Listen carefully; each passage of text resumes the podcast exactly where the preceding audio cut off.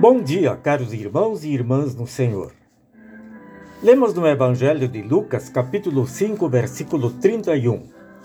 Jesus respondeu: Os que têm saúde não precisam de médico, mas sim os doentes. Estas palavras ditas por Jesus para as autoridades religiosas de sua época são mais significativas do que podemos imaginar quando hoje ouvimos esta afirmação como um dito popular: os que têm saúde não precisam de médico, mas sim os doentes.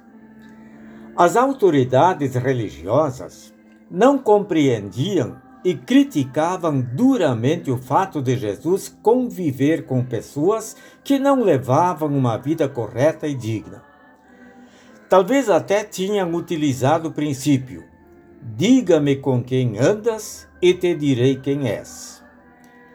Jesus quer mesmo levar à reflexão quando faz esta afirmação.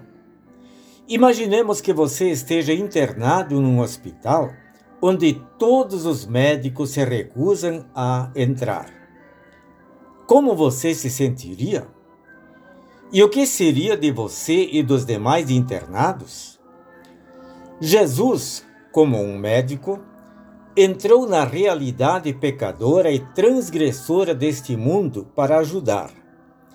Assim como o médico entra no hospital para medicar os doentes, Jesus entrou para medicar e trazer saúde espiritual. Acontece que todas as pessoas de todo o mundo e de todos os tempos sofrem dessa doença chamada pecado. Aquelas que não se reconhecem contaminadas por ela, apesar de estarem de fato contaminadas, impedem a ação do médico. Quando reconhecemos que estamos contaminados pelo pecado, ficamos tristes e profundamente abalados.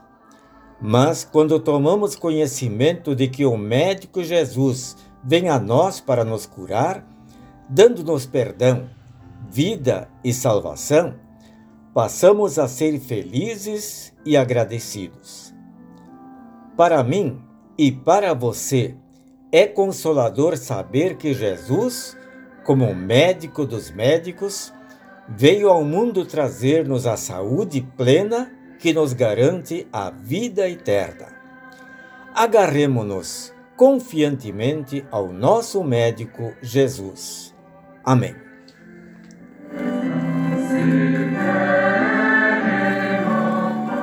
Oremos.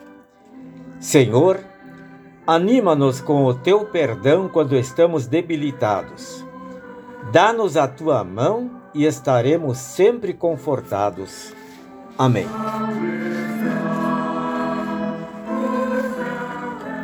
Esta mensagem foi escrita pelo reverendo Egon Starosky e se encontra no devocionário Mensagens de Esperança e Vida.